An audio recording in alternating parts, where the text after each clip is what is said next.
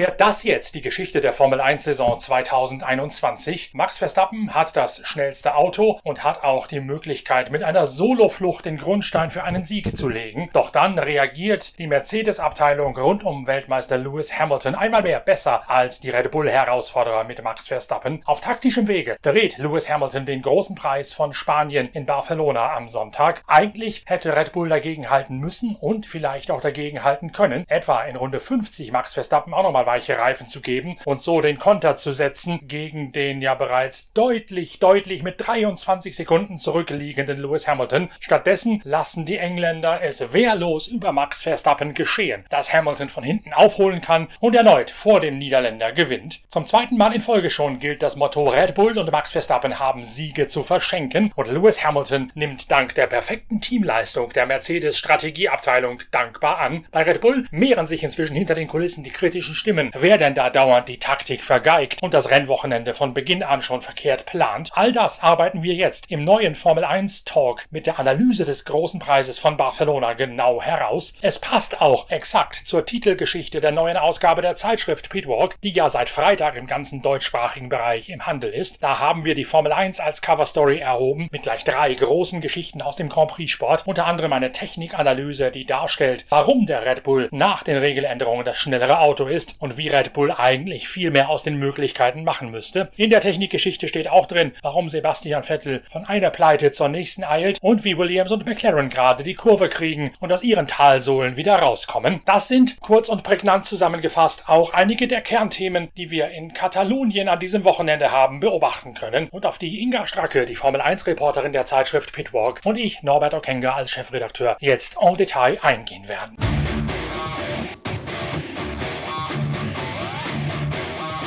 Da sah doch nach dem Start alles danach aus, Inga, als könnte Max Verstappen nach dem aggressiven Manöver in der ersten Kurve eine Flucht nach vorne antreten, quasi sein Heil in der Flucht nicht nur suchen und finden, Max Verstappen vor Lewis Hamilton die ganze Zeit. Hamilton hält irgendwie mit Klauen und Zähnen Anschluss, ist aber nie so nah dran, dass man das Gefühl hätte, das wird noch mal was für den Mercedes-Fahrer. Relativ früh ist klar, das muss über die Schiene Taktik laufen. Und da hat dann Mercedes zum wiederholten Male Red Bull eine lange Nase gedreht. Und wiederum hat Red Bull, so sieht es für mich aus der Ferne aus, einen an sich sicheren Sieg hergeschenkt. Ja und nein. Also erstmal muss man sagen, das war der Sieg des Lewis Hamilton äh, in perfekter Teamarbeit. Das hat er ja auch nach dem Rennen gesagt. Er hat sich wieder bei allen Männern und Frauen im Team, in der Fabrik bedankt. Ganz, ganz deutlich, ohne euch schaffe ich das nicht. Es war natürlich auch eine strategische Meisterleistung von Mercedes, die wirklich an allen Ecken und Enden bis ins letzte Detail zusammengearbeitet haben, einschließlich eines Funkspruchs von Toto Wolf, direkt an äh, Michael Massey, an, an die Rennleitung, was bisher auch so noch nie da gewesen war. Und bei Red Bull äh, hat das Team eigentlich eine gute Leistung gezeigt. Ähm, ein kleiner Fehler lag wohl eher an der Kommunikation. Dieser erste Stopp von Max Verstappen, den, der für uns ausgesehen hat, als wäre es ein Riesenpatzer, der war laut Dr. Helmut Marko eine Sensationsleistung, denn Max Verstappen kam unaufgefordert an die Box und da musste die Mannschaft ganz schnell reagieren, die Reifen herholen, dann waren erst die falschen Reifen da und dann haben sie die richtigen rausholen müssen und dann haben sie wirklich ganz schnell gearbeitet. Äh, vier Sekunden bei so einem Missverständnis, das ist trotzdem noch eine super Leistung, aber letztendlich solche Sachen kosten dann natürlich einen Sieg. Wenn nicht sogar noch die ganze Vorbereitung, der ganze Verlauf des Wochenendes eigentlich den Sieg gekostet hat. Wenn man sich das mal genau anguckt, hat Mercedes das Wochenende anders geplant, als Red Bull es geplant hat. Nämlich Mercedes ist davon ausgegangen, genau wie Red Bull, dass es wahrscheinlich ein Einstopprennen geben wird, vielleicht aber auch nicht, weil es 2019 auch schon mal auf des Messers Schneide stand, ob es ein oder zwei Stops gibt. Und deswegen hat Mercedes zwei Satz Medium-Reifen fürs Rennen aufgespart für Lewis Hamilton während Max Verstappen nur einen Satz dieser mittelharten Mischung fürs Rennen zur Verfügung hat, weil Red Bull dachte, es wird auf jeden Fall ein Einstop-Rennen. Und äh, dann wäre ja der zweite mittelharte neue Satz quasi verplempert gewesen, weil er nicht hätte genutzt werden können bei nur einem Boxenstopp. Deswegen hat Red Bull eine andere Reifenstrategie, eine andere Reifennominierung gefahren. Und letztlich hat das den Ausschlag dafür gegeben, dass der Mercedes, dessen Reifen länger haltbar sind beim thermischen Verschleiß als jene vom Red Bull, mit den besseren Reifen ausgerüstet war, als es für Lewis Hamilton darauf ankam, Max Verstappen von der Spitze in diesem Rennsport Schach zu verdrängen.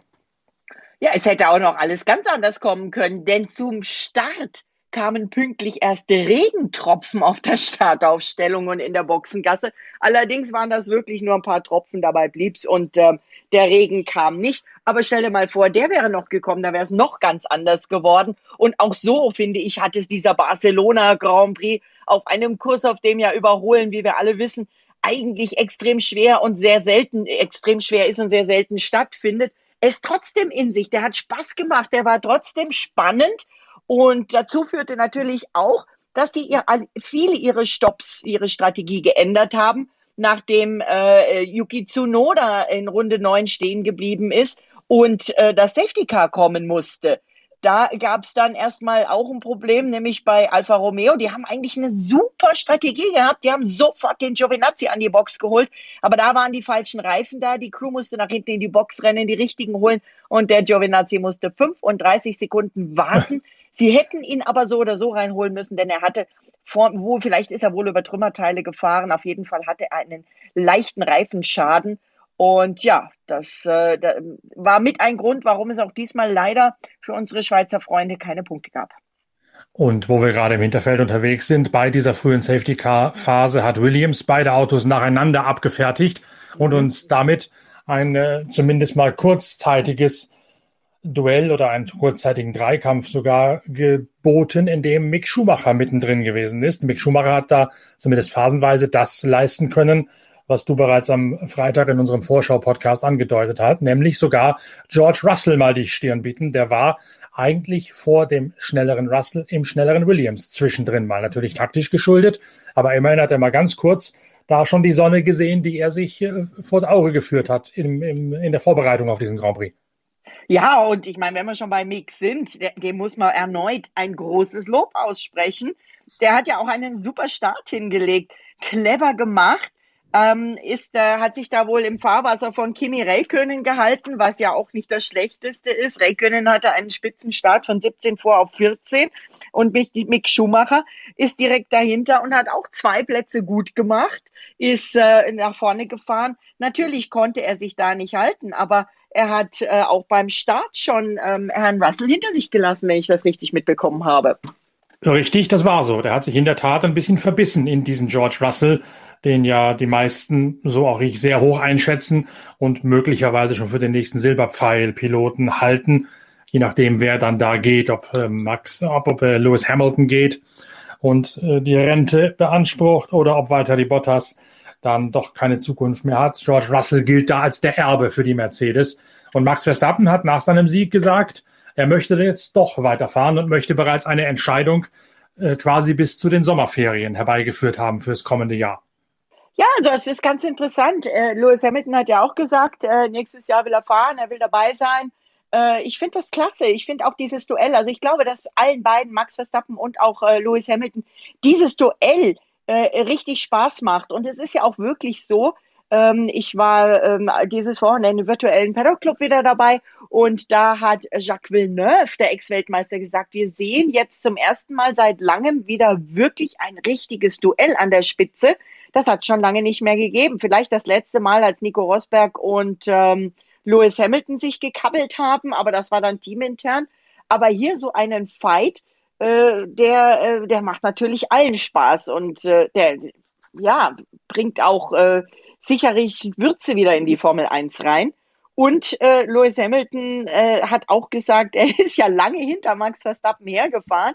Er hätte ihn genau beobachtet und hätte viel über Max gelernt. Ja, das glaube ich auch. Der hat vor allen Dingen gelernt, dass Max Verstappen eigentlich für das, was sein Auto erfordert, in dieser Phase zu aggressiv gefahren ist. Der hat eigentlich, und das ist ein ganz klarer Fehler von Verstappen gewesen, wenn man sich das genau anschaut, das Rennen selbst, sich selbst versaut in der Phase nach dem Neustart, nach der Safety-Car-Phase wegen Yuki Tsunoda. Verstappen auf eins, Max, Versta äh, Max Verstappens Gegner Lewis Hamilton auf Platz zwei. Man braucht in Barcelona, so ist die Binsenweisheit, ein Auto, das um 1,2 Sekunden pro Runde schneller ist als der Vorausfahrende, um tatsächlich ernsthaft ein Überholmanöver vortragen zu können. Das ist natürlich der Mercedes nicht gegen den Red Bull, ganz im Gegenteil. Wahrscheinlich ist bei dem, was der Engländer Raw Pace nennt, also Grundschnelligkeit, der Red Bull sogar einen Tacken schneller als der Mercedes momentan. Hamilton hat gemerkt, dieses 1,2 Sekunden, da bin ich sehr weit von entfernt. Also fahre ich hinter Max Verstappen, halte Anschluss, aber genauso, dass ich mir die Reifen nicht ramponiere, dass ich einerseits mit Verstappen im Tandem so weit wegfahre vom Peloton, vom Verfolgerfeld, dass mir das die Möglichkeit eröffnet, den eigentlich nicht geplanten zweiten Stopp reinzulegen und ohne eine Position zu verlieren. Und gleichzeitig aber Max Verstappen so zu hetzen, dass der denkt, er muss noch schneller, noch schneller, noch schneller fahren, um vorne sich abzusetzen. Und dabei seinerseits die Reifen so hart ranzunehmen, dass der thermische Verschleiß zu hoch ist. Und genau das ist Max Verstappen letztlich unter Druck passiert, während Lewis Hamilton seine Reifen perfekt gelesen hat und das Rennen perfekt durchexerziert hat. Ja, und dann äh, gab es natürlich schon auch noch ein teaminternes kleines Mini-Duell bei Mercedes, nämlich Valtteri Bottas, der Lewis Hamilton eben nicht direkt vorbeigewunken hat sondern ähm, er hatte zwar die Anweisung, Hamilton nicht aufzuhalten, weil der auf frischen Reifen war, aber Bottas hat es dem Teamkollegen nicht leicht gemacht. Der ist nicht vom Gas gegangen, hat reichlich dagegen gehalten. Und erst äh, nach einem etwas engen Manöver kam Hamilton vorbei. Äh, Toto Wolf sagt, er hat zwar geschimpft, aber macht dem Bottas keinen Vorwurf, denn er sagt, das ist Rennfahrerinstinkt. Und ähm, Valtteri sagt auch, ich bin ja nicht dafür da, äh, um auf die Seite zu fahren. Und auch Lewis Hamilton macht dem Teamkollegen keinen Vorwurf. Er sagt, passt schon, ist okay. Hat ja letztlich auch keinen Einfluss gehabt auf den Ausgang des Rennens. Die Frage ist, ob die alle noch so entspannt gewesen wären, wenn es dann letztlich dafür gesorgt hätte, dass Verstappen den Sieg dadurch erbt, weil Bottas den Teamkollegen dermaßen aufhält. Dann hätte es, glaube ich, schon gescheppert.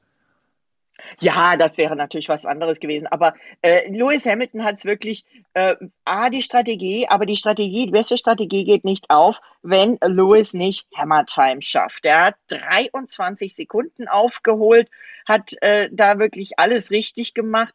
Das äh, ist halt einfach Hamilton, der wie auch schon in der Qualifikation im entscheidenden Moment, wenn es denn sein muss, einfach nochmal was aus der Tasche zieht, was ein Verstappen vielleicht einfach auch noch aufgrund von Erfahrung äh, lernen muss oder Erfahrung sammeln muss.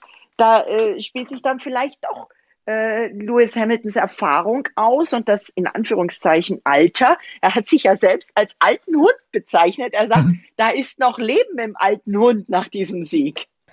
Naja, so alt ist er nur auch wieder noch nicht. Er ist eigentlich, wie man so schön sagen würde, im besten Formel-1-Alter. Und das hat er, glaube ich, wieder mal bewiesen, dass sowohl er als auch das Team mit der Drucksituation, unter, dem sie ja, unter der sie ja gestanden haben nach dem aggressiven Start von Max Verstappen, dass sie mit der Drucksituation ganz cool umgegangen sind und die Strategie genauso gelesen und umgesetzt haben, wie das nötig gewesen ist. Ich finde, das war schon ein höchst beeindruckender Sieg von Hamilton einerseits, aber auch höchst beeindruckend, wie Mercedes da die Strategie geändert und dann auch durchgezogen hat.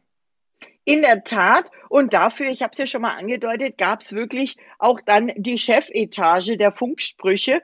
Ähm, da war äh, Mazepin im Haas, äh, der hat zu wenig blaue Flaggen gezeigt bekommen. Und dann hat Toto Wolf direkt an Rennleiter Michael Massey gefunkt. Michael, dieser Typ, der macht uns unser Rennen kaputt. Und ähm, ja, äh, Mazepin hat natürlich Platz gemacht. Ähm, ich glaube auch nicht, dass sich da Wolf so sehr über Mazepin aufgeregt hat, sondern einfach tatsächlich darüber, dass der ähm, junge Russe zu wenig blaue Flaggen bekommen hat. Und aber auch das eine komplett neue Dimension.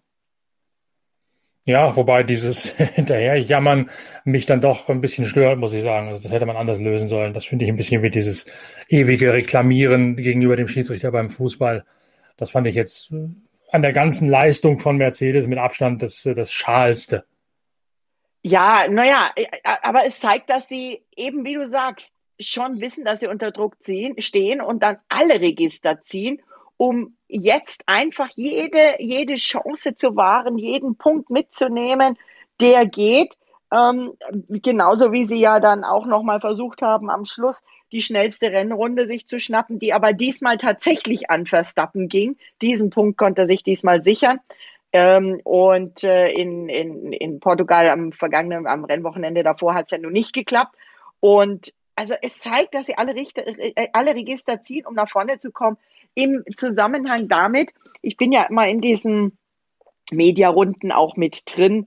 Ähm, und die mit Toto Wolf, die war sehr erquickend. Die ist immer sehr, sehr nett und ähm, gerade wenn es dann auch teilweise in den, den deutschen Teil geht, wo eben wir auch ein bisschen mit ihm so ein bisschen im engeren Kreis plaudern können. Und da kam doch tatsächlich eine echt coole Geschichte raus, nämlich zum Thema in Anführungszeichen, wirklich jetzt bitte nur in Anführungszeichen zu sehen, Feindbild. Toto Wolf motiviert seine Mitarbeiter, sich im gegnerischen Team denjenigen rauszusuchen, der genau den gleichen Job macht wie man selbst und dann ein Foto von dieser Person sich vielleicht auf den Schreibtisch zu stellen und immer zu wissen, genau gegen den kämpfe ich.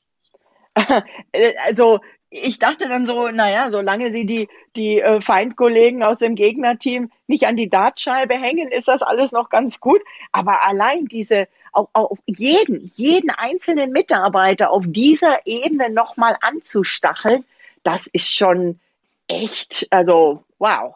Auch Toto Wolf übrigens hat zwei Fotos, aber er hat uns nicht verraten, wer da drauf ist. Es sind keine Leute aus der Formel 1, hat er gesagt auch eine Methode, die eigene Mannschaft scharf zu machen und äh, tatsächlich auf, aufs Äußerste zu reizen, aufs Blut zu reizen, quasi, wenn du weißt, dass du da einen hast, den du persönlich fertig machen sollst. Da müssen wir auch mal überlegen, wie wir das für unseren Alltag umsetzen können, wenn wir uns an so einen Schreibtisch stellen.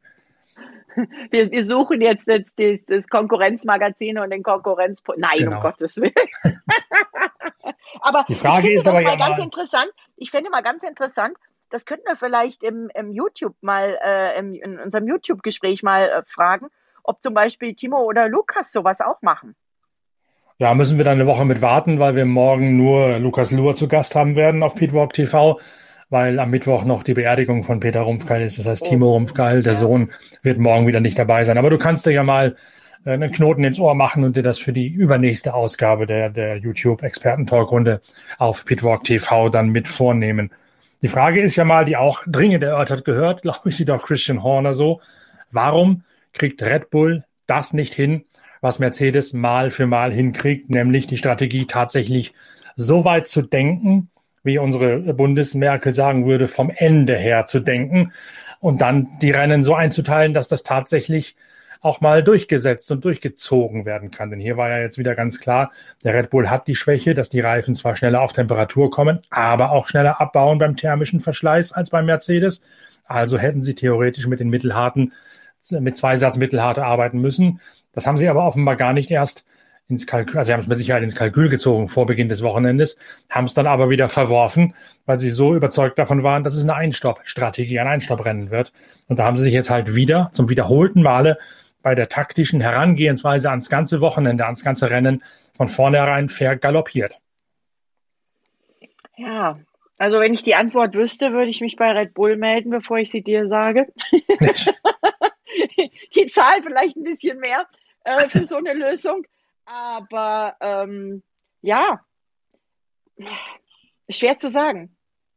Wirklich schwer. Ja, aber das werden sagen, die Kleinigkeiten sein, die diese WM entscheiden.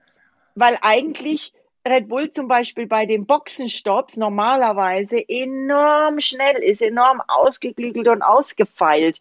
Ähm, vielleicht haben sie tatsächlich, und da komme ich wieder, ich weiß, ich habe schon ein paar Mal gesagt, ich bin so ein bisschen ein Bottas-Verfechter, die Tatsache, dass Mercedes den Valtteri nun jetzt so lange schon als Teamkollegen von Lewis hat, ist eine bekannte Größe, ist eine Bank, auf die sie bauen können, auch wenn der Valtteri mal nicht direkt gleich Platz macht, aber darum geht's ja gar nicht sondern das gehört zum eingespielten, eingefügten Mercedes-Team, wo wirklich ein Rädchen ins andere greift, wo die Leute mit Sicherheit schon fast ähm, telepathische äh, Zusammenarbeit vollziehen, indem einfach der eine weiß, was der andere denkt. Und bei Red Bull ist jetzt eben hier zum Beispiel bei der großen Fahrersache eben wieder ein Wechsel vollzogen worden und es waren ja nun viele Wechsel in den letzten oder mehrere Wechsel in den letzten Jahren.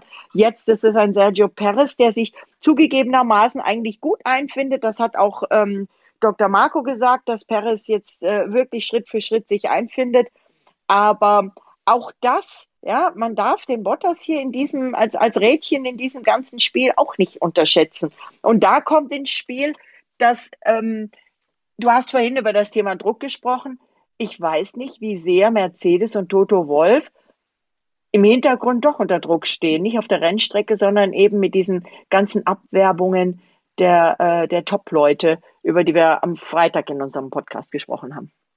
Stehen mit Sicherheit unter immensem Druck. Die werden ja auch durchaus nach wie vor kritisch beobachtet aus Stuttgart heraus. Es ist ja nicht so, dass da bei Mercedes in der Konzernzentrale in Untertürkheim alles mittlerweile wieder rosig wäre, trotz einer deutlich geringeren Konsequenz aus dem ganzen Corona-Debakel, wie man zuerst annehmen musste, ist ja, sind die ja die Kennzahlen bei Mercedes noch immer nicht so, wie man das gerne hätte. Die Transformation läuft in Richtung E-Mobilität. Es muss massiv Kosten gesenkt werden. Das Formel 1 Team wirft immense Kosten auf. Nach wie vor ist längst nicht jeder im Konzern davon überzeugt, dass man auch mit der neuen Etatobergrenze tatsächlich vernünftig wird wirtschaften können in der Formel 1. Ich bin davon überzeugt, dass Mercedes das nicht kann, dass Mercedes immer noch Geld zuschießen muss, auch wenn die Kostenobergrenze läuft und oder greift im kommenden Jahr. Und da gibt es immer noch einige, die sagen, wollen wir uns diesen Luxus wirklich leisten? Oder müssen wir das Ganze mal hinterfragen, ob wir da wirklich 100 Millionen weiterhin versenken wollen. Das heißt also, je mehr Erfolg, desto besser natürlich auch die Argumente von Toto Wolf, gegenüber den äh, mittlerweile ja auch nicht mehr Mehrheitsinvestoren aus dem Schwäbischen, sondern Teilhabern nur noch weiterhin da ordentlich das Portemonnaie aufzumachen. Das ist auch eine Sache, die man nicht unterschätzen darf. Das ist längst nicht in Stein gemeißelt, dass Mercedes mit allem, was der Aufsichtsrat und der Konzernvorstand und der Betriebsrat auch sagt, voll hinter der Formel 1 steht. Das ist ganz und gar nicht so. Ja, und es geht eben, wie gesagt, um das Thema Manpower. Äh, ganz speziell wurde Toto Wolf zum Beispiel dieses Wochenende in der Mediarunde zum Thema Andy Cowell angesprochen, ob er nicht Angst hätte, dass der jetzt auch irgendwie zu Red Bull gehen würde. Und er sagt, der Andy Cowell hat eine Entscheidung getroffen, dass er was anderes machen will. Er will nicht mehr jedes Wochenende zu Formel 1 Rennen gehen. Er macht spannende Geschichten auch in Richtung Sustainability, also nachhaltige Technologien. Und darüber hinaus haben sie eine gut basierte, eine gut basierte Be Beziehung miteinander. Die, äh, der ist ja wohl Consultant noch und so. Äh, also da hat er wohl keine Angst. Aber ähm, allein, dass solche Fragen kommen, ja, das, äh, das ist schon, ja, das gehört vielleicht auch zur psychologischen Kriegsführung in diesem WM-Duell. Du hast Sergio Perez gerade schon angesprochen. Wenn man sich das Rennen mal ein bisschen genauer filetiert, muss man sagen, der hätte vielleicht verhindern können, dass Lewis Hamilton da so befreit aufgefahren ist, dass er genau diesen Abstand konstant halten konnte. Einerseits seine Reifen zu schonen im ersten Turn, andererseits Verstappen in diese zu aggressive Fahrweise hineinzuhetzen. Sergio Perez hätte in der Qualifikation das Potenzial des Autos ausreizen müssen und dann in die erste Kurve so aggressiv reinstechen wie Max Verstappen. Dann hätten die beiden, ich bemühe nochmal das Beispiel, Speedway Paar fahren im Ligabetrieb in Polen oder in England, dann hätten die beiden Paar fahren können und letztlich genau diesen Hamilton knacken können, diese Hamilton-Strategie, der quasi ein P vorsetzen. Also Perez ist da eindeutig der schlechtere Teamkollege als Valtteri Bottas. Ja, aber da gehst du jetzt wieder so hart mit ihm ins Gericht. Das sind schon viele, viele Konjunktivs, hätte, hätte. Ähm, wie gesagt, Perez ist auch noch bei, dabei, sich in dieses Auto einzufinden und äh, zu lernen und ähm, diese ganzen, ja, äh, das gucken wir auf die anderen. Ich sag's immer wieder, ich weiß, ich wiederhole mich da, ähm, auch Seins, ja. Äh, gut, er hat es in der Qualifikation ganz gut gemacht, er stand ganz gut weit vorne auf Platz 6, aber auch er konnte im Rennen dann nicht wirklich das so umsetzen, ähm, weil auch er sich noch einfügen muss. Auch Fernando Alonso, ja. Fernando Alonso wurde im Rennen am Ende 17. Der war knapp vor Mick Schumacher. Ähm, warte mal, wo ist denn sein Kollege Ocon angekommen? Ja, und Esteban Ocon wurde Neunter. Und Sebastian Vettel, das nächste Krisenkind? Sebastian Vettel war logischerweise ein bisschen geknickt und frustriert, wobei ähm, ich weiß echt nicht, wo der ins Ziel gekommen ist, ehrlich gesagt, weil ich habe den völlig aus den Augen verloren wegen Bedeutungslosigkeit. Oje, oje. Also Sebastian Vettel gestartet als 13. Äh, Stroll war 11. Da hat es bei Vettel in der Qualifikation ähm, nicht ganz so geklappt. Da war er schon mal das erste Mal enttäuscht. Im Rennen hat er Platz 13 quasi gehalten. Zwischenzeitlich war er immer wieder in den Punkterängen. Auch äh, Stroll kam außerhalb der Punkte an auf Platz 11. Er war natürlich geknickt nach dem Rennen. Wenn man ihn natürlich auch fragt, wie schlecht das Rennen für ihn gewesen ist, dann wird er auch nicht lachen und sagen, ja, ich habe doch was Positives mit rausgenommen, sondern dann geht natürlich beim ganzen Sebastian Vettel die Gesichtszüge nach unten und er wird auch nicht mehr fröhlich sein. Er sagt, äh, es war kein gutes Rennen, vielleicht hätten wir bei der Strategie was besser machen können, muss ich mal gucken. Sein Vertrauen ins Auto ähm, wächst, aber er sagt, äh, es ist schwer, es hier und da mal wieder ein bisschen Chaos ist. Ähm, er hätte sich am Anfang des Rennens gewünscht, Boden gut zu machen, konnte aber nirgends hin in diesem eng umkämpften Pulk und man muss halt einfach zum richtigen Moment am richtigen Ort sein. Und das ist genau, glaube ich, nicht nur das Problem des Sebastian Vettel. Wir haben uns ja alle ähm, viele Kämpfe gewünscht. Wir haben jetzt nicht nur einen Kampf an der Spitze, sondern wir haben ein wahnsinnig eng umkämpftes Mittelfeld, das nicht mehr ein Mittelfeld ist, sondern das eben schon fast das ganze Feld ist. Ich würde mal sagen, dass zu diesem Mittelfeld einzig die, hm, die Alphas, die kratzen am Mittelfeld, ähm, die ähm, Williams und die Haas, die sind nicht Mittelfeld, aber der Rest, das ist alles Mittelfeld sozusagen und das ist so eng und da geht so zur Sache. Da greift der eine den Vettel an, der Vettel hat vor sich den nächsten und anstatt äh, und verteidigt gleichzeitig zieht er durch und dann also das ist wenn wir wirklich mal nur die Kamera auf diesem umkämpften Feld hätten, dann wäre jede Menge Action. Und wenn der Kommentar entsprechend diese Sachen alle ergreifen oder umfassen würde, dann hätte man danach das Gefühl, dass man nach so einem Rennen atemlos ist, glaube ich. Du sagst, Williams sei nicht Mittelfeld. Die haben aber nach dem Rennen sogar sehr offensiv verlauten lassen. Punkte seien ja beinahe schon in Reichweite gewesen. Also die sehen sich tatsächlich zumindest mal klar auf dem Wege in Richtung Mittelfeld. Ich habe jetzt ehrlich gesagt da auch nicht so hingeguckt, wie die Zeitenentwicklung da im Süden des Mittelfelds gewesen ist. Aber das, das passt ja eigentlich schon auch zu dem, was, was Just Capito in der aktuellen Ausgabe der Zeitschrift Pitwalk da sehr ausführlich erklärt, zu sagen, wir haben am Auto ein bisschen was verändert. Wir haben noch Puffer, an dem Auto weiter was zu verändern, wenn wir im Laufe diesen Jahres sehen, da ist noch Notwendigkeit, was zu machen. Wir konzentrieren uns aber bei der Entwicklung aufs nächste Jahr. Aber wir haben durchaus schon jetzt einen Schritt gemacht, sowohl von der Technik als auch von der Motivationsseite der Mannschaft her, dass wir zeigen, es geht. Wir können da vorne den Schritt in Richtung der nächsten Etage machen. Natürlich nicht zum Sieg, natürlich nicht aufs Treppchen, klar. Mhm. Aber er sagt ganz klar, wir sind auf dem Wege, da wieder vom, auf gut Deutsch gesagt, vom Arsch der Heide, das war jetzt mein Zitat, nicht seins, wieder wegzukommen in Richtung eines respektablen Teams. Und das passiert, glaube ich, gerade bei Williams. Also da bewahrheitet sich schon das, was wir da in Pitwalk gerade geschrieben haben. Also auf deine leichte Beleidigung meiner südlichen Heimat hier im Süden Deutschlands werde ich nachher noch kommen.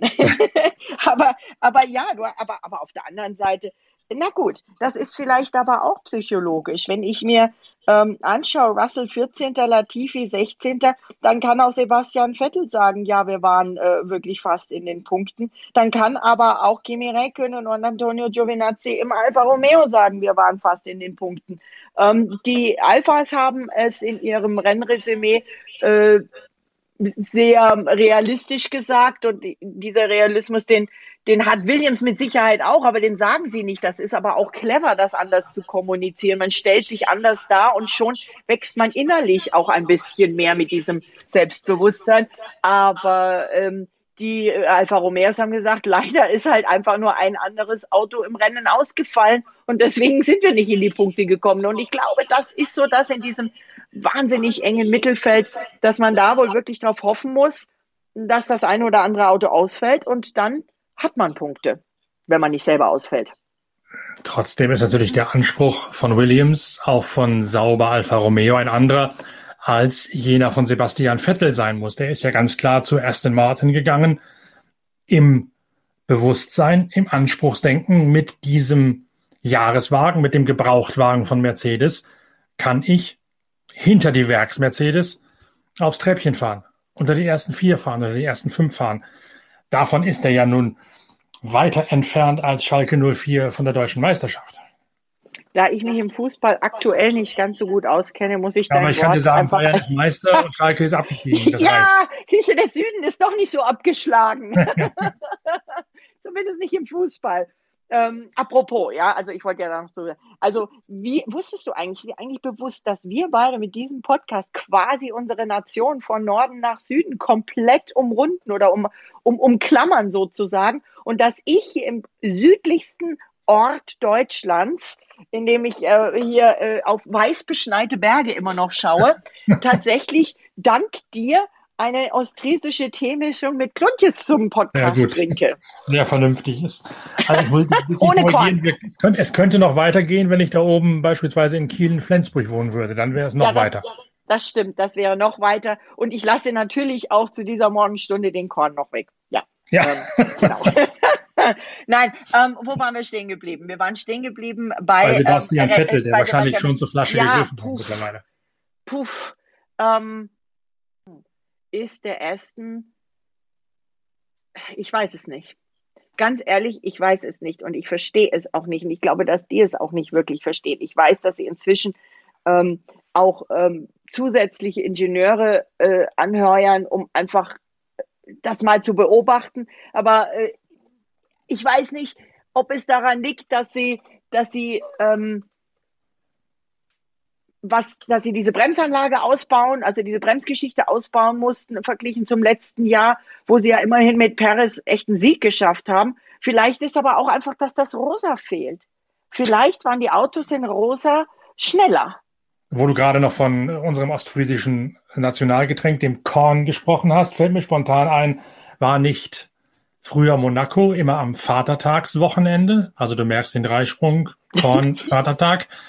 Äh, jetzt nicht mehr. Die haben jetzt eine Woche frei und an unserem Vatertag können wir trinken, ohne Monaco gucken zu müssen. Und die müssen jetzt in Monaco tatsächlich eine Woche später fahren und damit den Fürsten den schönen Freitag, der bisher, immer lärmfrei gewesen ist, auf Fürstenwunsch, verhageln mit Trainings? Ja und nein und nein. Ähm, und äh, ja, das waren so viele Fragen von dir. Also ja, ähm, das Vatertagswochenende ist in der Tat Formel 1 frei.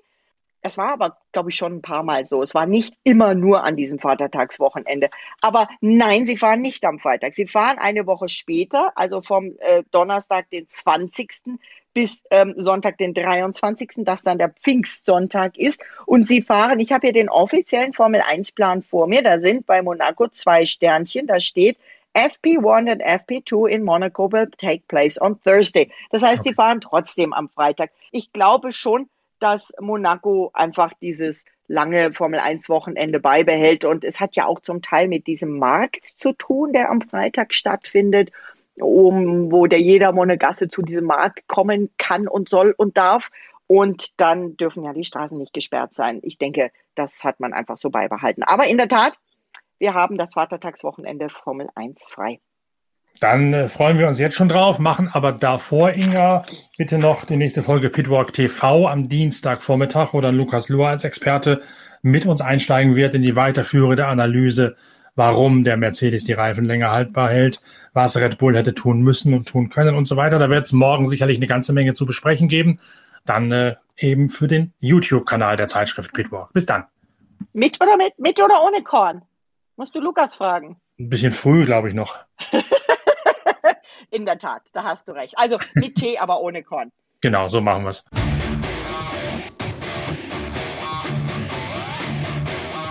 Wir haben ein ganz volles Programm mit der Pitwalk Collection für euch diese Woche. Mit Pitwalk TV geht es bereits am Dienstag weiter mit der nächsten großen Einordnung der Max Verstappen Pleite von Katalonien.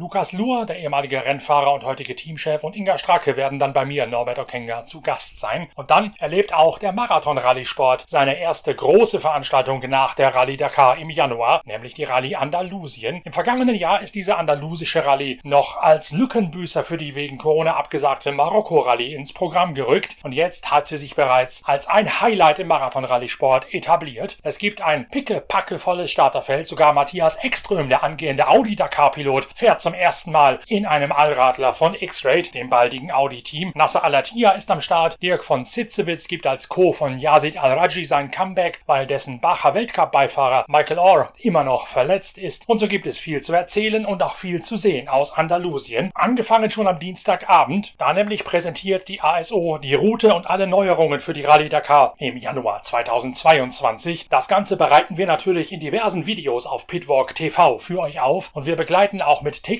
Zusammenfassungen auf Pitwalk TV die Rallye Andalusien in allen Facetten. Da ist nämlich von Carlos Sainz über Matthias Ekström, über Nasser Al-Attiyah und über Yazid Al-Raji fast alles am Start, was Rang und Namen hat im Marathon-Rallye-Sport. Das wird ein echtes Highlight aus den andalusischen Weinbergen, das ihr dort jeden Tag in exklusiven auf Deutsch von mir, Norbert Okenga, kommentierten Zusammenfassungen sehen könnt.